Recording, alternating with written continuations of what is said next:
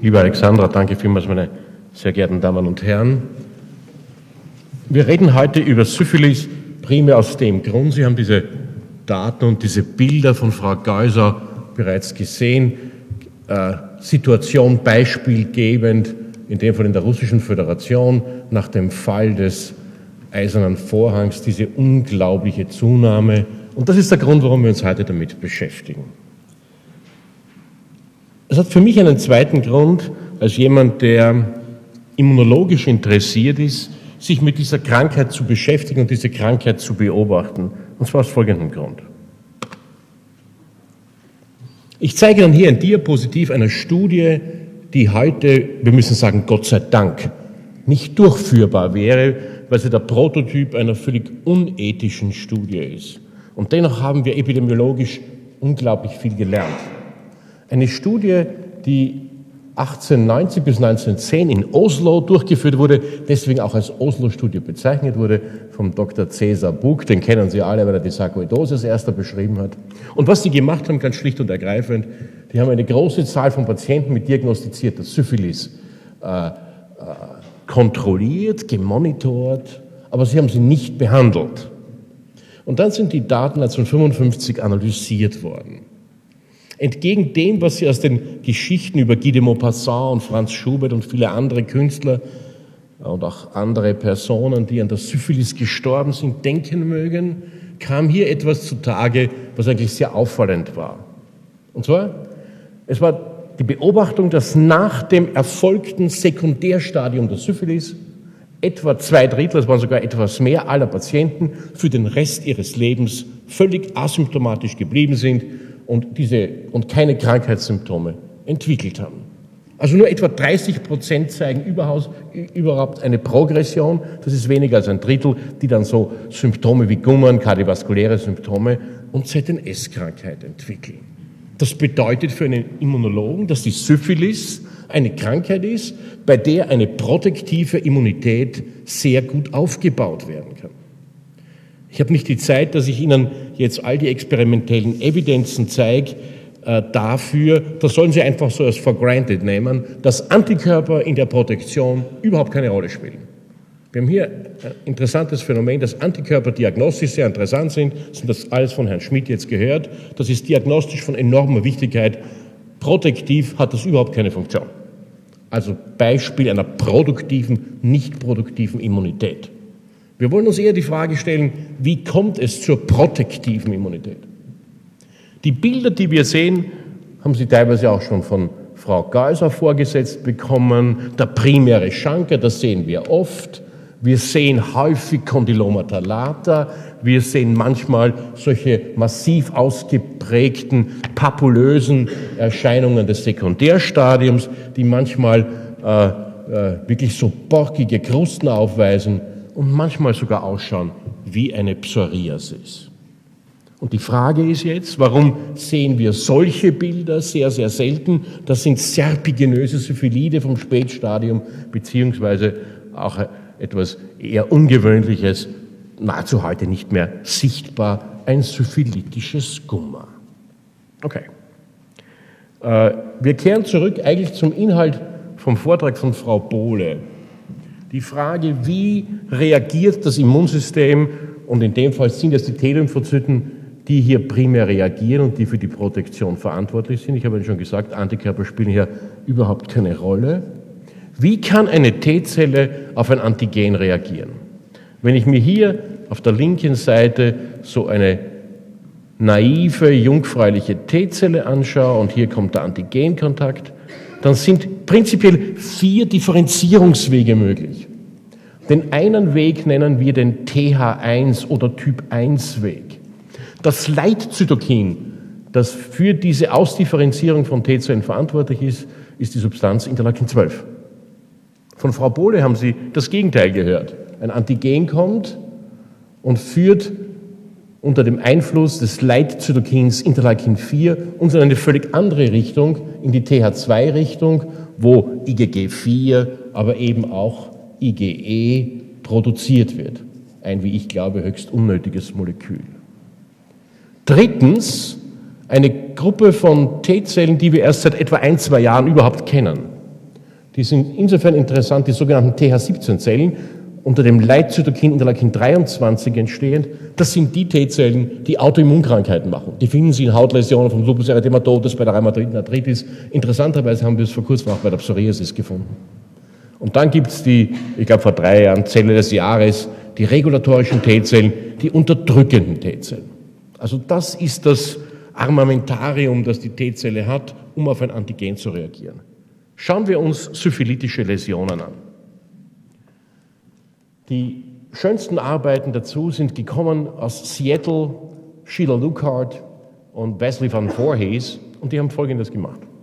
Zu einer Zeit, wo die Welt noch insofern einfacher war, als man primär zwischen TH1 und TH2 unterschieden hat und von TH17 und T-Rex noch nichts wusste. Wir schauen uns hier auf der linken Seite an, also Primärstadium der Syphilis. Irgendwie habe ich Schwierigkeiten, aber es geht schon. Also Primärstadium der Syphilis, syphilitischer Schanker und Sekundärstadium. Das, die, das sind die Patienten. Hier ist der HIV-Status, der spielt im Moment nicht eine so große Rolle. Und jetzt schauen wir uns die einzelnen Zytokine an. Interleukin 2, Interferon Gamma, Interleukin 12, Interleukin 4, 5, 10 und 13. Also eine gute Mischung aus TH1 und TH2 Zytokinen.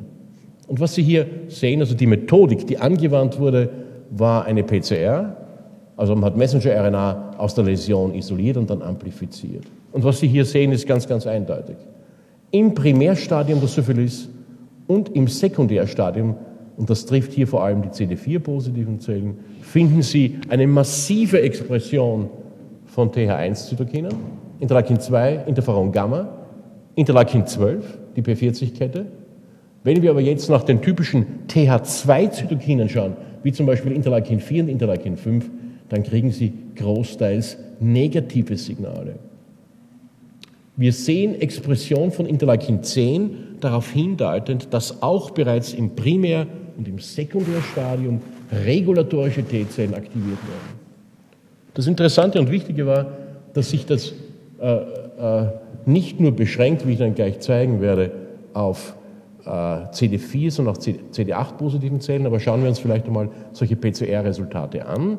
Auf der linken Seite wiederum die Primärsyphilis, das primäre Zytokinprofil. Hier sehen Sie die schönen Banden des Interleukin 2, des Interferon Gammas, des Interleukin 12. Auf der rechten Seite völlige Leere bei den TH2-Zytokinen. Interleukin 10, wie gesagt, ein bisschen. Und jetzt schauen wir uns eine Krankheit an, bei der, wie wir wissen, die protektive Immunität besonders schlecht ist. Der rezidivierende Herpes simplex. Also wiederum gleicher experimenteller Ansatz und jetzt schauen wir her und jetzt sehen wir nicht nur TH1-Zytokine, wir sehen genauso gut TH2-Zytokine, relativ massiv exprimiert und vor allem deutliche äh, Interleukin-10-Expression.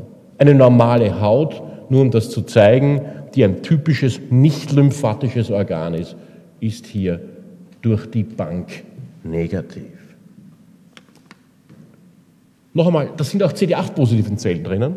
Offensichtlich können T-Pallidum-infizierte Zielzellen direkt gekillt werden durch Effektorzellen, die Granzyme B und Perforin aufweisen. Da kriegen Sie auch sehr schöne Bande daraus. Also, lassen Sie mich das mal kurz zusammenfassen. Wir finden in den Läsionen der Frühsyphilis, Stadium 1 und 2, finden wir CD4-positive, aber auch CD8-positive und NO-produzierende Makrophagen. Und die dominieren das Infiltrat. Der Einstrom der Makrophagen korreliert ganz klar mit der bakteriellen, mit der, mit, mit der, Erregermenge in der Läsion. Es kommt zur Phagozytose und letztlich zur Bakterizidie. Ich habe Ihnen gezeigt, dass die Läsionen der Frühsyphilis Messenger-RNA für Interleukin 2, Interferon Gamma, Interleukin 12, also für TH1-Zytokine, nicht jedoch für TH2-Zytokine haben. Was ich Ihnen nicht gezeigt habe in Daten, aber was Sie mir glauben müssen, ist, dass wenn Sie sich Spätstadien der Syphilis anschauen, dann ist dieser Switch eingetreten von TH1 zu TH2 und Sie finden TH2-Zytokine bei Patienten mit Neurosyphilis und Spätsyphilis. Es ist also zum zum um, zur Umpolung der Immunantwort gekommen. Was bedeutet das? Weil wir kurz über Impfstoffentwicklung gesprochen haben. Das, was wir brauchen, ist, wir wollen eine TH1 gesteuerte, gedrehte Immunantwort äh, machen. Wie können wir das? Sie haben gerade von Herrn Schmidt gehört, die Tatsache, dass T-Pallidum kloniert wurde von der Craig Venter Gruppe, ein ganz berühmtes Science Paper vor sieben Jahren, acht Jahren. Und da möchte ich noch einen, eine Bemerkung machen zu der letzten Frage, die Herr Asper, glaube ich, gestellt hat. Warum man so schwer T-Pallidum züchten kann. Was uns die Analyse äh, von Craig Venter gezeigt hat, ist, T-Pallidum ist ein metabolischer Krüppel. Und zwar, was diesem Bakterium fehlt, sind also Enzyme der Atmungskette, mitochondrialer Besatz und vieles andere, da ist T. pallidum so wahnsinnig schlecht ausgerüstet. Und das ist einer der Gründe, warum man diese Zellen so schwer züchten kann. Aber was bedeutet das? Wir kennen jetzt die Open Reading Frames, wir kennen die Proteine, die wir hernehmen können. Und was man tun wird und tun muss, nach meinem Dafürhalten ist, man wird diese von Herrn Schmidt auch dargestellten Peptide und Proteine hernehmen und wird sie so verabreichen, dass eine TH1-getriebene, quasi protektive Immunantwort steht und um Gottes Willen keine TH2-getriebene. Also man wird unter Umständen Interleukin 12 als Adjuvans nehmen, CPG, Oligonukleotide. Man wird vielleicht rekombinante bakterielle Vektoren bauen, also BCG-Vektoren, Listerien, äh, äh, die eine solche Ausrichtung in die TH1-Richtung erlauben. Der Grund, warum ich das so spannend finde, weil wir jetzt sehen, dass unter Infektionskrankheiten dieses, dieses, diese Yin-Yang-Situation, TH1, TH2 und TH17 kommt noch dazu, dass das die Ausprägung aller unserer Infektionskrankheiten bestimmt. Und ich möchte dann im Abschluss dir nur einige Beispiele noch zeigen. Wir haben heute über Syphilis geredet. Syphilis 1 und 2, eine von TH1-Zellen dominierte Erkrankung, bei der protektive Immunität entsteht. Auf der rechten Seite TH2-Immunität, fortschreitende Erkrankung, Neurosyphilis. Identische Situation übrigens. Kutane Leishmaniose, Hautbefall, selbstheilend oft, schwere Systemerkrankung, Kala-Asa. Tuberkulose, an der Haut der Lupus vulgaris, protektive Immunität, TH1-Immunität. Dagegen die Biliartuberkulose, TH2-Immunität. Tuberkuloide Lepra und lepromatöse Lepra.